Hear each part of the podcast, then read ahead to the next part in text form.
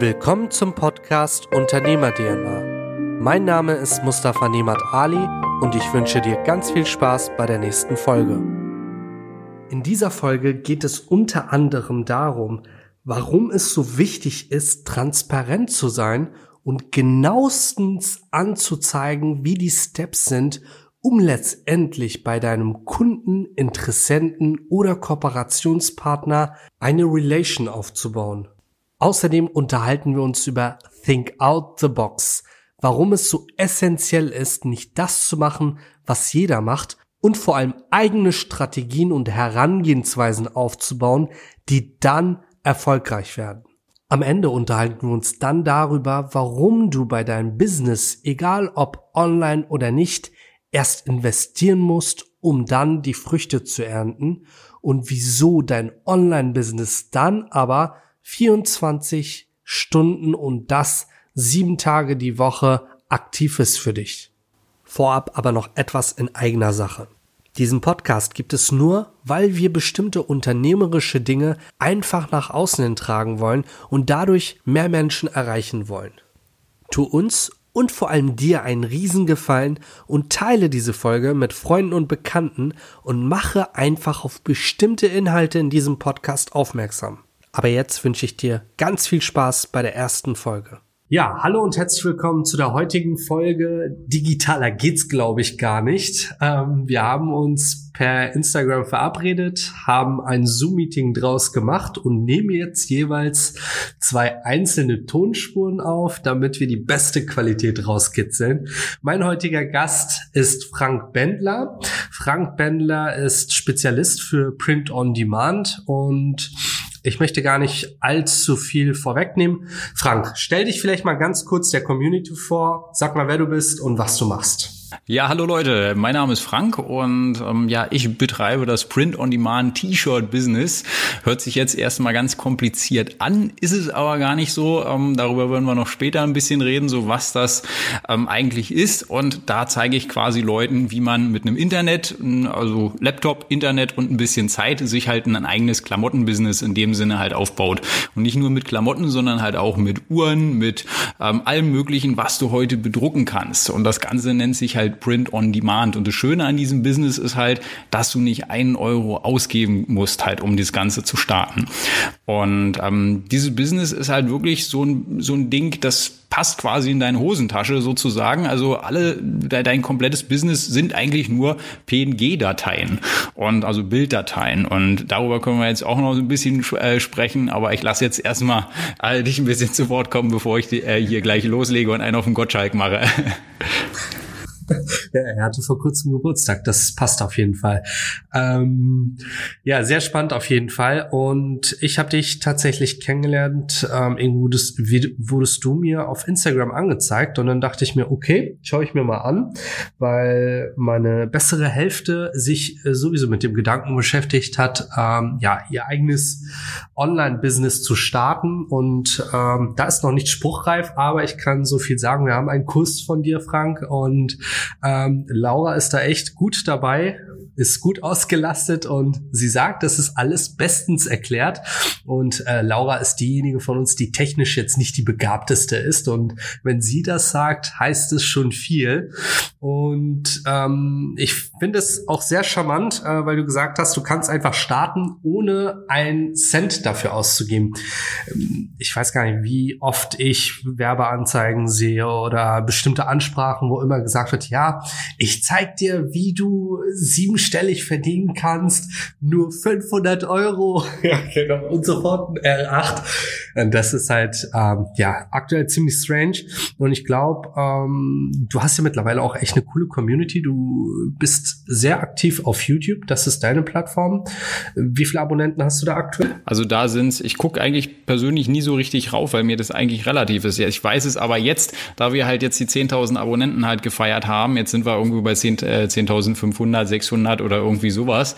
Ähm, und das Ganze halt bis jetzt ohne groß irgendwie Werbung zu schalten. Also ich habe für den YouTube-Kanal habe ich, glaube ich, insgesamt dreimal Werbung geschaltet für, jetzt muss ich mal gucken, für, vielleicht für 100 Euro oder irgendwie sowas. Und das war halt schon alles in dem Sinne mal aus Spaß, weil wir da eine Aktion hatten. Aber ansonsten ähm, ist das Ganze halt so organisch gewachsen und scheint auch ganz gut anzukommen und auch, glaube ich, so die Inhalte, wie wir das machen, dass wir das halt eben nicht so zeigen, so die fünf Tipps für irgendwas, sondern wirklich, was willst du machen und worauf muss ich klicken? Also wirklich mal richtig die Wege zeigen. Das, ähm, finde ich halt persönlich ist immer so wichtig, wenn du irgendwo was lernen willst, ähm, dann wird halt sehr, sehr viel halt immer nur so in vagen Theorien gesprochen oder dann wird irgendwas halt von amerikanischen äh, Kanälen kopiert und äh, dann zusammengeschrieben. Also man hört es ja auch, ja, man muss jetzt erstmal so ein bisschen Content morgens konsumieren und dann schreibt man daraus dann seine ganzen äh, Sachen zusammen. Finde ich jetzt persönlich nicht immer so prickelnd, ähm, weil eigentlich, wenn du mich jetzt zu irgendeinem Thema interviewst, deswegen habe ich auch vorhin schon gesagt, du brauchst dann mir kein Skript geben oder irgendwie sowas. Das ist, frag mich die Sachen so und ich sag's dir so. Also da braucht man sich nicht vorbereiten. Abgesehen davon, dass ich jetzt fast hier schon äh, verpennt hatte, so nach dem Motto. Also das war, weil äh, aktuell überschlagen sich halt die Pro äh, Projekte übereinander, also von Shops aufbauen. Ähm, Shopify Challenge haben wir jetzt auch, wo wir halt einen Online-Store äh, auf 1000 Euro pro Tag bringen sollen, innerhalb von wenigen Stunden sozusagen. Und ähm, da ist halt ordentlich gerade was los bei, bei mir im Leben, um es mal so zu sagen. Ja, sehr stark. Also äh, total cool, sehr authentisch. Man merkt es auch, wenn man sich mit dir unterhält, dass du wirklich ja von dem überzeugt bist, was du machst. Und ähm, ich finde, das kriegt man, egal über was man sich unterhält, kriegt man das ganz schnell raus, ob da wirklich jemand fest ist in der Materie und wirklich frei zu jedem Thema fundiert spricht oder es wirklich viel Blabla ist, schön verpackt. Das ist es halt leider, weil Viralität heutzutage ist halt leider die Rolex und der große Sportwagen. Gut, ich meine jetzt ein bisschen, wer jetzt ein bisschen auf Hintergründe achtet oder so, der wird bei mir auch schon irgendwo fündig werden von Luxus und Lifestyle. Aber ich halte es halt nie direkt irgendwie so in die in die Kamera. Also ich sag's halt auch, ähm, wo ich angefangen habe, ich habe mir Sachen gekauft, äh, so nach dem Motto, die habe ich heute noch an. Hier meine äh, 5 Euro AWG-Hose, die ich mir hier gerade mal, mal so äh, gemacht habe. Aber das ist es halt. Also Business ist halt nicht in Gucci-Klamotten sitzen und irgendwo im Park dann rumschillen und dann sagen, okay, wir bauen was auf, sondern selbstständig ist halt dann ein bisschen mal längere Nächte mal arbeiten und eigentlich so die Sachen, wo die meisten dann schon abschalten. Aber das heißt nicht, dass es halt irgendwie schlimm ist, weil davon kommt ja denn das Ganze, was dann halt die schönen Dinge sind, um es mal so zu sagen. Aber da muss man halt was tun. Das sage ich halt auch beim T-Shirt-Business oder beim Print-on-Demand-Business. Das ist ja auch gerade so ein Front-Loaded-Business, wo du zu Anfang halt mehr reingeben musst. Ähm, das geht halt nicht über Nacht. Also da gibt's sicherlich viele, die einem das anders erzählen und ähm, man kennt's ja alles. Ähm, aber es ist halt auch einfach so, du musst wirklich schon ein bisschen was vorher reinmachen. Klar, durch, durch Facebook-Werbung und Co. kann man das schnell skalieren. Man kann das auch ganz schnell in hohe Summen halt treiben, wenn man die, die richtigen Designs hat. Aber es ist halt nicht wirklich der Durchschnitt in dem Sinne, sondern man muss erstmal ein bisschen was machen. Aber die Reise dahin macht ziemlich viel Spaß. Deswegen habe ich damit halt auch angefangen.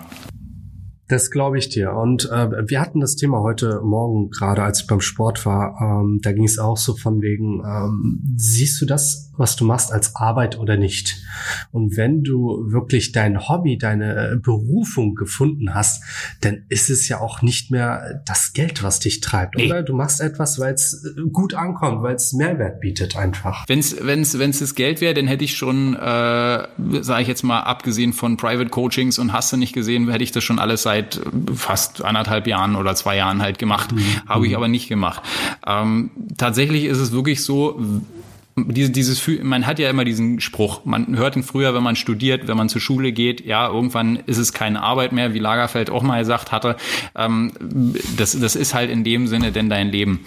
Und das ist auch nichts Schlimmes. Also ich krieg's, ich habe früher gemerkt, wenn ich arbeiten gegangen bin, dann, dann gehst du halt hin, du musst erstmal morgens früh los, da bist du noch nicht richtig wach, dann fährst du erstmal im Berufsverkehr, die Idioten fahren nicht vor dir. Dann geht's erstmal los, äh, du fängst da zehn Stunden an oder acht Stunden irgendwo zu arbeiten, bis du dann wieder zurück durch den Berufsverkehr kannst, bist kaputt, hast mit Rückenschmerzen noch schön auf der Couch, so nach dem Motto so, und das ist dann äh, dein Leben. Gut, das macht einen relativ fertig. Aber so, wenn man jetzt ein Online-Business halt hat, in dem Sinne, ich kann ja arbeiten von wo ich will. Also ich habe letztens, mhm. habe ich Designs äh, hergestellt, da war ich auf dem Boot. Und ich denke, ich glaube, da gibt schlechtere Orte in Berlin, als auf dem, äh, vor dem Wannsee zu liegen und sich da so ein paar Designs halt zu malen. Ähm, was natürlich unheimlich jetzt, wenn man es mal so realistisch äh, betrachtet, natürlich irgendwie schon verrückt klingt. Also sowas, man kann ja machen, was man will und so.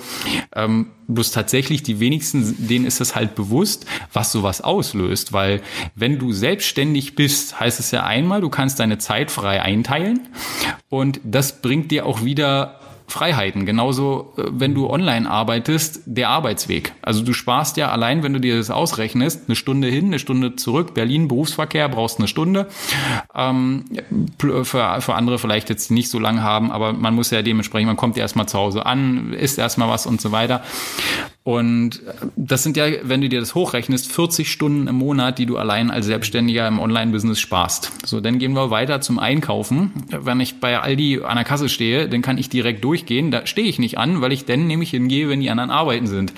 So, und da spare ich natürlich noch mehr äh, Zeit in dem Sinne. Also das hat schon wahnsinnig viele Freiheiten und man muss ja nicht immer machen. Tatsächlich ist es dann aber so, du arbeitest halt länger. Und äh, es kommt dir aber nicht so vor.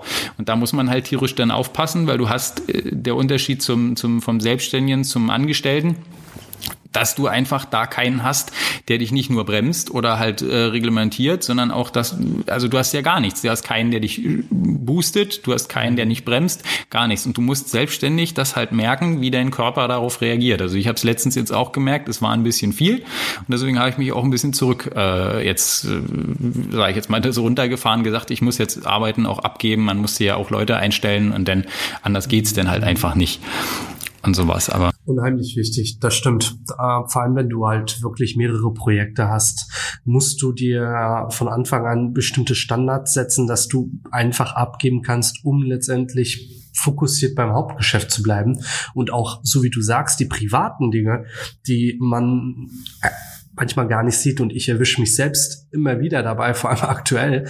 Ich wohne jetzt aktuell Minute 30 bis zum Schlafzimmer, dann bin ich in der Wohnung. Ne? Also ist schon fatal. Die Nächte werden immer länger, Projekte werden immer mehr ähm, und das ist halt so, man muss wirklich aufpassen. Ich versuche dann immer privat und beruflich so ein bisschen zu kombinieren, dass man dann, wenn man über berufliches redet, das Ganze dann privat untermauert.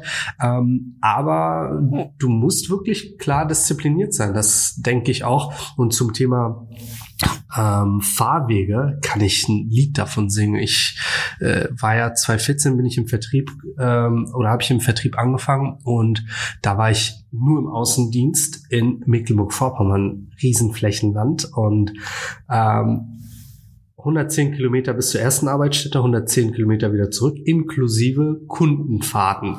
Wahnsinn. Also zum Glück hatte ich da einen Dienstwagen. Ansonsten äh, wäre das mega teuer geworden. Und aktuell ist es so, ähm, ich habe im letzten Jahr vielleicht 16.000 Kilometer mit dem Auto gemacht. Also nichts lächerlich. Da, da hab, das habe ich auch gemerkt. Also ich war früher, äh, als ich noch studierte, ich meine, jetzt bin ich 32 für deine Zuhörer, falls die mal das Alter wissen wollen, weil ich ja deutlich jünger aussehe, weil ich ihn ganz schön abgenommen habe in dem Sinne, äh, durch eine unschöne Sache. Aber das hat mich halt nicht aufgehalten. Vorher war es halt so bei mir der Arbeitsweg immer nach Uni Potsdam und Co. Und das war halt, äh, da habe ich wirklich hier von, äh, wo ich jetzt hier wohne, bis, bis zur Uni Potsdam habe ich immer fast 50 Kilometer ver, äh, verballert. So, und das summiert sich natürlich natürlich denn so. Und dann, wenn du sowas halt nicht mehr machen musst, in dem Sinne, das ist schon extrem halt einfach mal. Also vom Auto von den Kosten, ich gucke jetzt auf den Kilometerstand, denk mir hoch, hier passiert nichts. Also der geht nicht hoch. genau. Das ist angenehm. Das ist natürlich auch charmant, ne? Das stimmt. Ähm, ja, Frank, vielleicht holst du uns mal ganz kurz ab. Erzähl uns doch einfach mal, was du äh, gelernt hast, wie deine Vita einfach mal aus. Oh, jetzt kommt, jetzt wird's interessant. Ähm, für alle Leute, die schon vorher jetzt äh, wundern, was hat der äh, so nach dem Motto, der weiß nicht, was er will, ist so die oberflächliche Betrachtung. Weil ich habe erst angefangen im Lehramt, ähm, da habe ich mit Arbeitslehre und Physik, also ganz äh, klassisch, bis ich dann mitgekriegt habe, okay, in Physik, da sitzen fünf Sheldon Coopers vor mir äh, und ich dahinter mit der E-Gitarre und habe gedacht, irgendwie passe ich hier so nicht richtig rein. Gut, dann bin ich halt rüber, habe mir gedacht, ja, Uni Potsdam, äh, Tonstudio Tonstudio haben sie äh, direkt auf dem Campus. Wenn ich Musikstudent bin, kann ich kostenlos nutzen. Tolle Sache. Also hingehen, erstmal versuchen anzumelden. So, und dann wurde erstmal gesagt, ja, nee, du kannst nicht hier spielen, was du willst, sondern du musst das spielen, was wir hier im Studium haben. So, und da hatte ich schon das erste Problem, Kreativität, wieder die nächsten Einschränkungen. Weil das Problem, was ich allgemein in meiner Schule halt hatte, war so dieses Gefühl vom gefesselt sein. Du kannst, du hast, jeder hat irgendwelche Talente, jeder ist in irgendwas speziell. Ähm, aber du wirst halt gezwungen vom System ganz bestimmte Dinge halt abzuliefern. So und wenn die halt nicht passen und selbst wenn der der Lehrer dir nicht gut gesotten ist, also ich kann euch so ein Lied davon singen. Ich hatte mal eine ganz tolle Idee, aber da war ich auch noch ein bisschen jünger. Äh, da hatte ich eine Lehrerin, eine Englischlehrerin und da sollten wir eine Buchvorstellung machen und dann habe ich ein Buch vorgestellt, äh, Deutsch Frau äh, Frau Deutsch von Mario Barth so nach dem Motto als Witz. Ähm, was ich nicht wusste, ist, dass die Frau äh, Feministin war und äh, danach war das äh, letzte Jahr halt nicht so gut. Naja gut, aber trotzdem habe ich es irgendwie auf die Uni geschafft und dann ging es auch noch weiter. Dann ging ich halt von Hochschule zu Uni und so weiter und so fort. Also von Biotechnologie habe ich äh, studiert, ich habe Modemanagement studiert, ähm, ich war auch eine Zeit lang bei den Immobilien mit drin und so Sachen und habe halt aber trotzdem gemerkt, also spätestens bei den Immobilien, ich hatte eine Wahnsinnschefin, davon abgesehen, die fand mich so sympathisch, die hat mir gleich eine, eine Kaffeemaschine geschenkt äh, im ersten Monat, fand ich super. Abgesehen davon, dass ich eigentlich gar keinen Kaffee trinke. Aber ähm, dann hatte ich halt das, das Ding, wir haben einen regnerischen Tag gehabt und ich habe mit äh, jemanden da Mailings verteilt, heißt das, also in der Immobilienbranche, dass du Briefe verteilst, wo ihr, kriegt, ihr kriegt eine kostenlose Immobilienbewertung, so in Klammern, wir nehmen euch als Kunde schon mal auf. Und das ist so der Hintergrundgedanke bei diesen Sachen. So, und dann haben wir die verteilt und da war auf dem Brief oben rechts in der Ecke war immer das Bild der Chefin drauf. Und auch stand auch denn der Name mit dem Logo und alles. Und äh, gleich Gleichzeitig war die Frau aber nicht äh, im Laden, sondern die war in Italien. Und zwar bei einer großen Sportwagenfirma, den ich letztens jetzt auch mal gefahren habe. Ähm, um jetzt mal keinen Namen zu nennen, so war mit so einem Stier und so. Ähm, und da war sie persönlich bei dem und im, im, Süden so. Und wir haben im regnerischen Tag diese Mailings dann verteilt. Gut, dann konnte man natürlich auch zurück, als es den Dollar angefangen hat zu regnen und so eine Sachen. Aber dann habe ich meine Kollegin äh, angeguckt und gesagt, du sag mal, warum, warum verteilen wir das eigentlich? Es hält mich doch jetzt eigentlich nichts davon ab, irgendwo einen Gewerbeschein äh, zu, hier zu beantragen und dann irgendwo selber ein Büro einzustellen und jemanden einzustellen, der für mich läuft. Sagte, na ja, naja, dann hat, kam so eine Pause, sie wusste es halt nicht und sagte, ja, weiß ich eigentlich nicht, na, weil man das so macht. So, und dann ist mir erstmal klar geworden, dass die ganzen Leute halt alle so irgendwo so denken. Und dann habe ich an was zurückerinnert, und zwar an eine Person. Und zwar, er sieht aus, also er ist so um die, ich weiß gar nicht, wie alt er ist, 50 oder so, sieht aus wie ein Punker, hat in einer Hochschule gestanden und, äh, ist, und, und, ist mit einem Aston Martin vorgefahren. So, und da hatte ich eine Freistunde und bin äh, durch die Gegend gelaufen. Und äh, da habe ich das gesehen. So, und das, äh, das ist ein Vortrag, der kann jeder mal bei YouTube mal gucken, äh, warum ihr schuftet und andere reich werden von Gerald Hörhahn. Und dieser Vortrag, der hat mein Leben so verändert, äh, dass ich noch in der Uni aufgestanden bin und gleich den nächsten Professor gefragt habe, wo geht's hier zum Exmatrikulationsbüro? Ich glaube, ich bin hier falsch. Und das nach ein paar äh, schon, also da war ich schon ein paar Jahre auf der Uni ähm, und habe dann wirklich gesagt, nee, das, das macht irgendwo macht das keinen Sinn und so eine Sachen. So, und dann ging das halt noch ein bisschen hin und her. Ich habe aber dann doch noch mal studiert und so und dann ja, dann kam halt der kleine gesundheitliche Breakdown bei mir.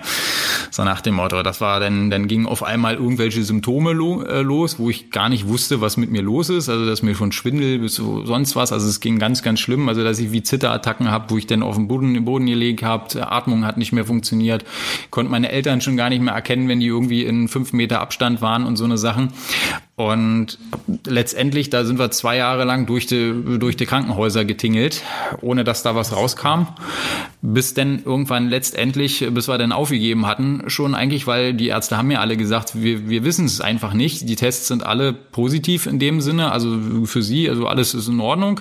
Aber trotzdem haben sie diese Symptome und keiner konnte es halt erklären. So, und dann letztendlich haben wir es rausgefunden, um es jetzt nicht auszuwerten, weil die Story dauert 45 Minuten, ähm, war es halt ein eingeklemmter Halswirbel der auf Nerven gedrückt hat. So, und das war so eine Sache, das konnte man nicht rausfinden, weil wenn man MRT macht, muss man sich hinlegen. Und im Hinlegen war der Wirbel wieder so, wie er sein soll.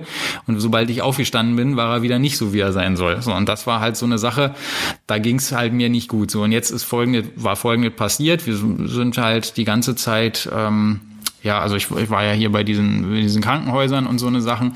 Und dann, wenn du zwei Jahre lang den nicht mehr irgendwo meldest bei Kumpels, wenn du zwei Jahre lang nicht mehr mit der Freundin groß irgendwas machst oder zum Job gehst oder was auch immer, dann kannst du dir vorstellen, sind all diese Sachen weg.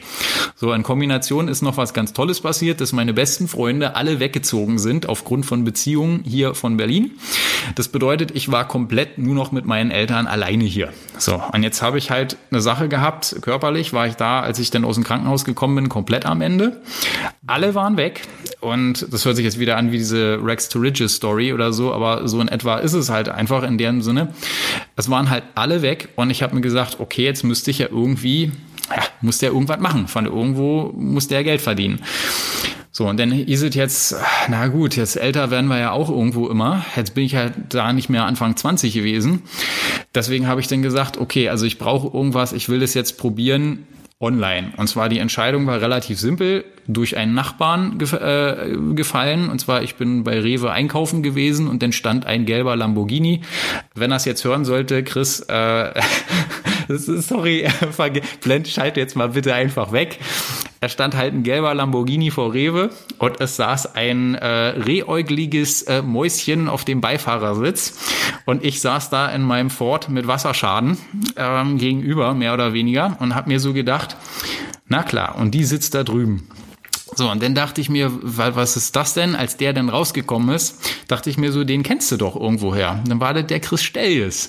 So, und der hat nämlich hier bei mir in der Nachbarschaft gewohnt. So, und da habe ich, den habe ich öfter immer so gesehen, wenn ich halt irgendwo rumgefahren bin, ähm, dass es diese Typen irgendwo gibt. Also das ist keine Erfindung, die gibt's wirklich, diese Online-Marketer oder diese Online-Menschen. Und da habe ich gesagt, Mensch, weißt du was? Ich bin noch nicht ich bin zwar nicht der Beste in der Schule, ich bin kompletter äh, Dreierdurchschnitt, 3,1, 3,2 im zweiten Versuch. Ähm, im, Abi, dann habe ich gesagt, nee, weißt du was, also so doof bin ich nicht, ich probiere das mal auch online. So, aber jetzt fängst du an, wie willst du denn online anfangen? Irgendwo muss der, mit was fängt man an? Man hat ja gar keine Ahnung von Online-Business, so in dem Sinne. Man hat zwar zwei, drei Sachen irgendwo mal probiert, aber das kann man ja nicht ernst nehmen. Ja, und dann äh, bin ich halt auf die Idee gekommen oder ist ein Kumpel auf mich zugekommen, mit dem kennst du das T-Shirt-Business. Tatsächlich gesehen war das sogar schon vorher, fällt mir gerade ein. Also das war schon während äh, vor der vor der Ausbildung vom Studium haben wir da schon ein bisschen rumgemacht, aber das nehme ich immer nicht so ganz ernst, weil das war da nur ein Ausprobieren. So und dann habe ich mir überlegt, viele Sachen aufzubauen online ist ziemlich schwer, weil du musst diese ganzen Funnels verstehen, wie baust du sowas auf und äh, Sales-Texte schreiben und so. Das war mir nichts. Ich war halt immer der Kreative. Und dieses T-Shirt-Business, was, was der hatte, ist, oder was der Kumpel mir vorgestellt hat, war relativ simpel. Er hat einfach nur gesagt, du pass auf, du brauchst noch nicht mal zeichnen können, du kannst da ein paar Sachen abtippen, selbst wenn es nur ein einfacher Spruch ist, lädst den Spruch irgendwo hoch als Bild, machst einen Titel rauf, machst eine Beschreibung rauf und sagst, was du dafür haben willst, fertig. Sag, wie? Ja, das ist Online-Business. Das kann doch nicht sein. Na doch, gut, machen wir mal. So, und dann haben wir, habe ich das halt gemacht oder damit halt angefangen und ähm, gemerkt, dass das richtig Spaß macht. Also, dass man, wenn man sich dann denkt man so, oh Mensch, guck mal, jetzt kann ich ja doch eine neue Zeichentechnik hier lernen, irgendwas Neues, wie ich irgendein Bild nochmal ein bisschen Effekt halt einfüge oder so eine Sachen. Dann kannst du immer dran rumschrauben.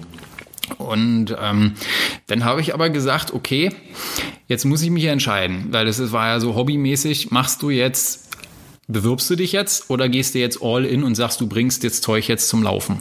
So, und da habe ich gesagt, okay, diese Ausnahmesituation, die so sicherlich kein Mensch von uns so in der Form hatte, dass wirklich alle denn weg sind mit Krankenhaus und dann Freunde weg und sowas, ähm, da habe ich gesagt, okay, ich gehe jetzt komplett analytisch ran. Ich werde jetzt kein Design in dem Sinne hochladen, sondern, also das, was alle machen, sondern ich nehme dieses Business jetzt auseinander. Also komplett jede Tests machen. Also irgendwo was hochladen, gucken, wenn ich hier irgendwo eine Größe verändere, wird das denn angezeigt auf einmal auf dem Marktplatz oder das? Was ist, wie gehst du, schreibst du am besten die Textsysteme wieder löschen, wieder neu machen und so weiter und so fort. Einfach nur reines Testen.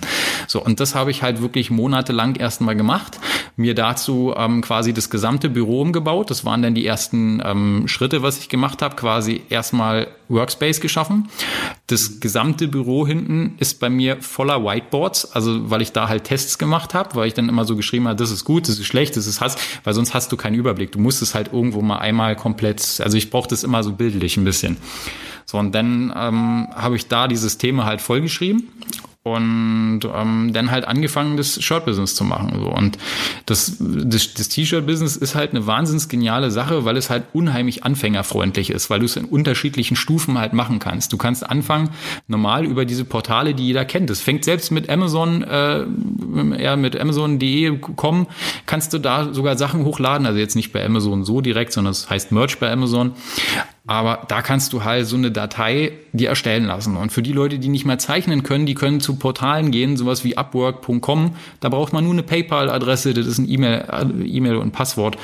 Ähm, und kannst da dir jemanden beschäftigen für relativ geringes Geld, der dann natürlich so de deine Sachen sogar zeichnet. Und das ist halt ein wahnsinnig geniales Business. Und das äh, habe ich dann halt zum, zum Laufen gebracht. Und erst ging es halt relativ schleppend, aber dann kam halt, ich muss auch sagen, es war ein bisschen Zufall, anders kann man es nicht sagen.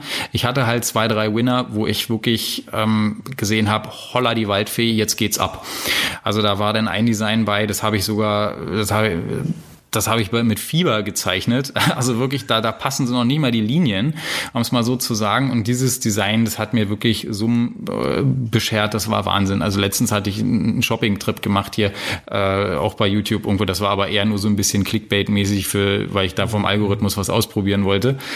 Ähm, da haben wir dann irgendwie für 10.000 Euro für ein Design oder so eine Sachen. Und das, man kann sich das halt immer nicht vorstellen, einfach, dass wirklich so jemand das kauft.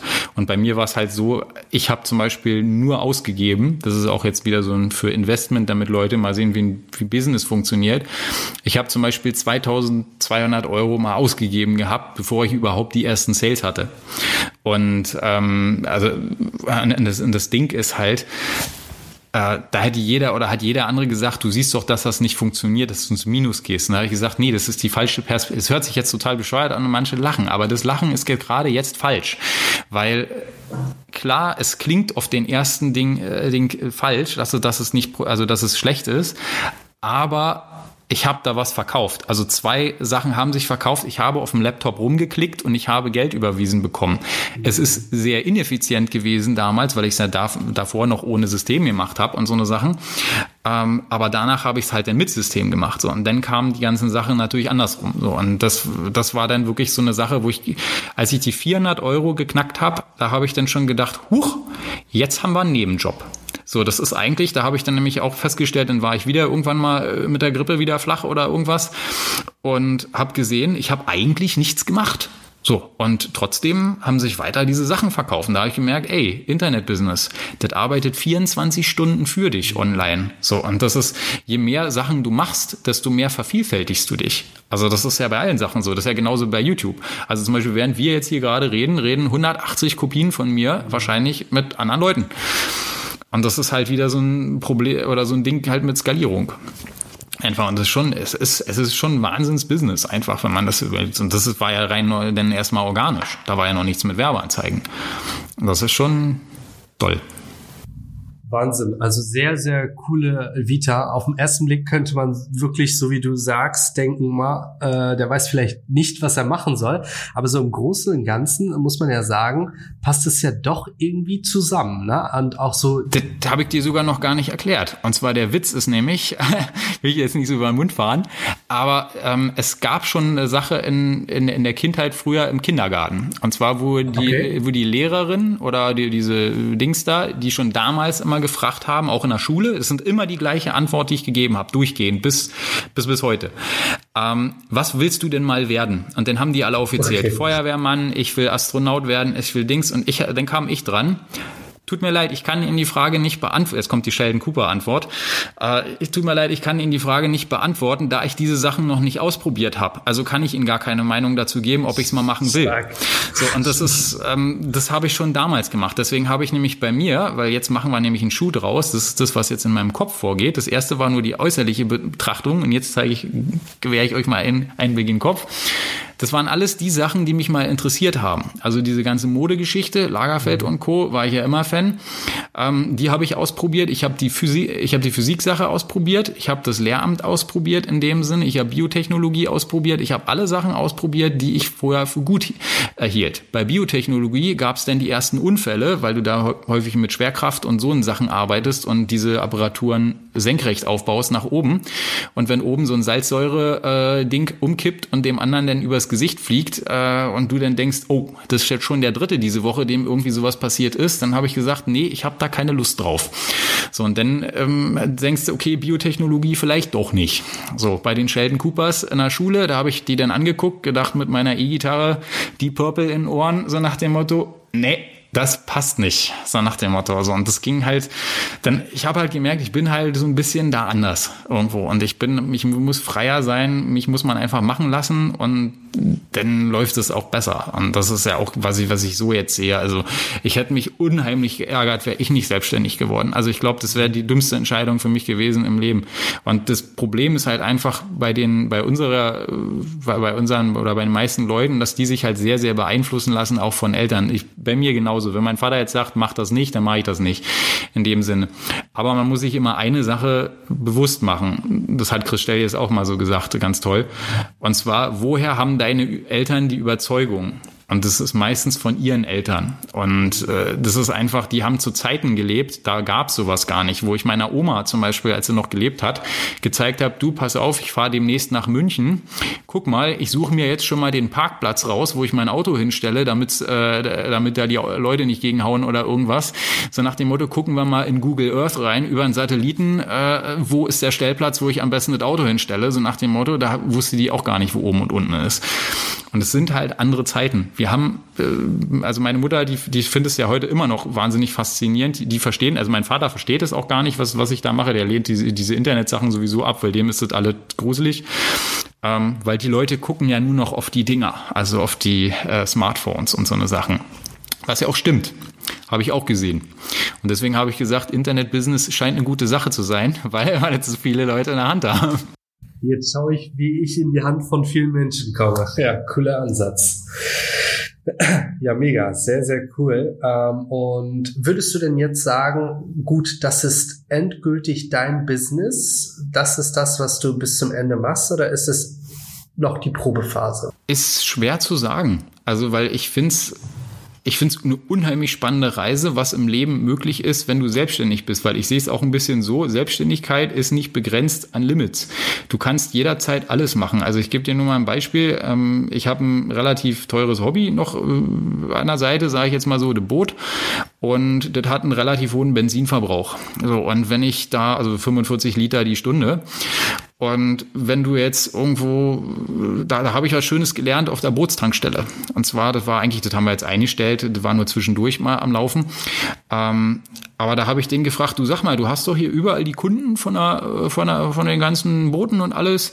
Ich mache T-Shirts. Wollen wir nicht zusammenarbeiten? Ich setze dir einen Shop auf und wir machen das so. Und dann haben wir nur immer, ja doch, ich bin auch Fan von diesen Dingern. Guck mal, ich habe da eine ganze Sammlung zu Hause und so. So, und dann äh, haben wir gesagt, ein Handschlag, zack, und wir machen's. Let's do it. So, und dann haben wir das Ding halt gemacht. So, und dann habe ich gemerkt, ey, geil.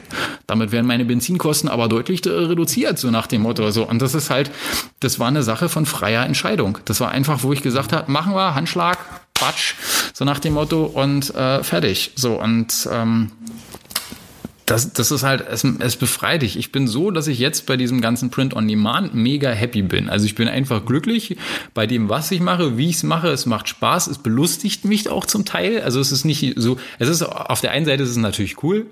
Ähm, auf der anderen Seite ist es auch manchmal belustigend, wenn man irgendwo sitzt und du malst als 32-jähriger Typ irgendwo ein Einhorn oder irgendwie eine Katze oder irgendwie sonst was, die da irgendwas äh, wie, wie so ein Kinderbuch, so nach dem Motto, und dann sieht es irgendeiner und fragt, was machst du da eigentlich? Und dann denke ich, ja, deswegen sitze ich heute hier an einem Dienstag um 12 Uhr, wo, wenn andere arbeiten sind.